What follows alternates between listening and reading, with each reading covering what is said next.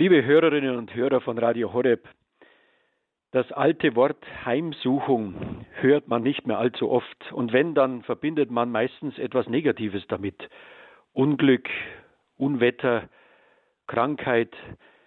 Heimsuchung, da denken wir an Qual, an Schmerzen, an Unliebsames. Der ursprüngliche und wörtliche Sinn dieses Wortes meint allerdings schlicht jemanden daheim aufsuchen, jemanden besuchen oder auch Heimat suchen. Gott sucht sein Volk heim und sucht es heimzuführen, dass wir heimisch werden bei ihm und in seiner Kirche. Und darum geht es in der großartigen Begegnung, von der uns das heutige Evangelium nach Lukas erzählt. Maria Heimsuchung. Elisabeth wird von Maria, ihrer jüngeren Verwandten, daheim aufgesucht. Die beiden schwangeren Frauen verkörpern, wie es Papst Benedikt einmal formulierte, die Erwartung und den Erwarteten. Elisabeth, die ältere Verwandte, steht für das Volk Israel, das den Messias erwartet. Und Maria trägt die Erfüllung dieser Erwartung in sich, Jesus Christus. Er ist der, auf den alle warten, ob bewusst oder unbewusst. Und mit der Begegnung der beiden Frauen begegnen und erkennen sich noch zwei andere, nämlich Johannes der Täufer und Jesus Christus. Von Johannes im Schoß der Elisabeth heißt es, dass er hüpfte. Manche Übersetzer sprechen von einem Freudensprung des kleinen Täufers. Man kann an König David denken, der tanzte, als äh, der Einzug der Bundeslade in Jerusalem stattfand. Er tanzte voll Freude. Und mit der Bundeslade denken wir natürlich an die Gegenwart Gottes im Alten Testament. Der Vorläufer Johannes der Täufer jubelt im Leib der Elisabeth, weil sich mit dem Kommen Jesu die Erwartung des Volkes Israel erfüllt. Gott kommt, sein Volk zu besuchen.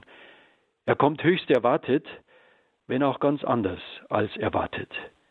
Er kommt in Maria, der Lade des neuen Bundes, die Jesus, den menschgewordenen Sohn Gottes, in ihrem Schoß trägt. Und mit Johannes jubelt gewissermaßen schon die Braut, also die Kirche, über das Kommen des Bräutigams Jesus Christus. Johannes, der die große Aufgabe hat, die Menschen auf Jesus aufmerksam zu machen, sie zu ihm hinzuführen, ist, wenn man so will, der Brautführer, der die Kirche, also in dem Fall die ersten Jünger, die er gesammelt hat, zu Jesus, dem Bräutigam, hinführt, über den Jordan hinüber. Er, der Brautführer, jubelt schon im Mutterleib und beginnt schon mal als Brautführer mit dem Hochzeitstanz. Die Erwartung und der Erwartete treffen aufeinander. Was für eine Freude. Elisabeth nimmt ihre jüngere Verwandte Maria auf und sie ist voll im Bild, geistesgegenwärtig im wahrsten Sinn des Wortes. Es ist nämlich der Heilige Geist, der sie wachsam über Maria und das Kind in ihrem Mutterleib sagen lässt, und zwar mit lauter Stimme, Gesegnet bist du mehr als alle anderen Frauen und gesegnet ist die Frucht deines Leibes. Wer bin ich, dass die Mutter meines Herrn zu mir kommt?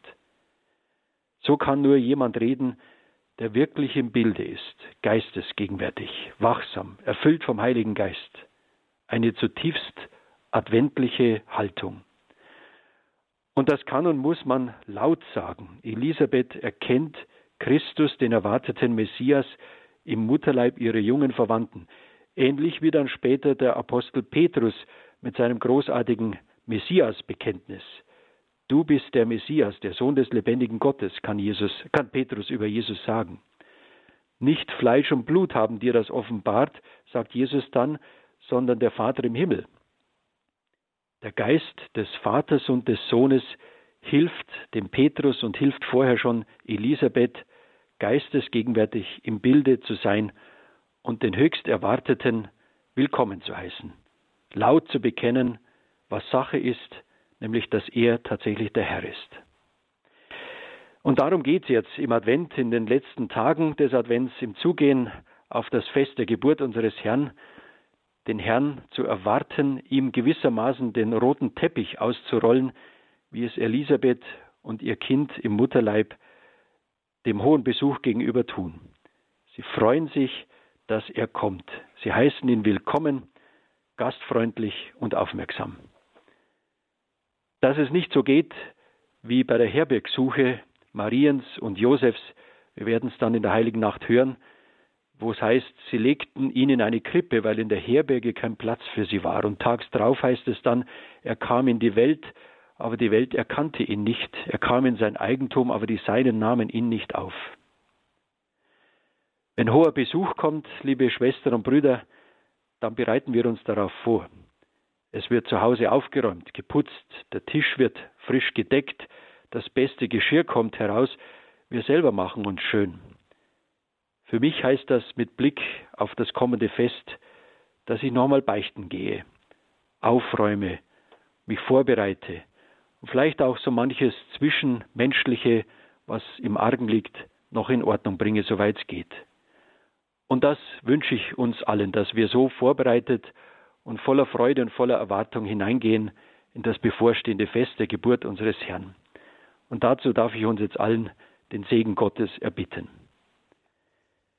Der Herr sei mit euch. Und mit deinem Geiste. Der Name des Herrn sei gepriesen. Von nun an bis in Ewigkeit. Unsere Hilfe ist im Namen des Herrn. Der Himmel und Erde erschaffen hat. Es segne und beschütze euch der allmächtige und der gütige Gott, der Vater und der Sohn und der Heilige Geist. Amen. Gelobt sei Jesus Christus. In Ewigkeit. Amen.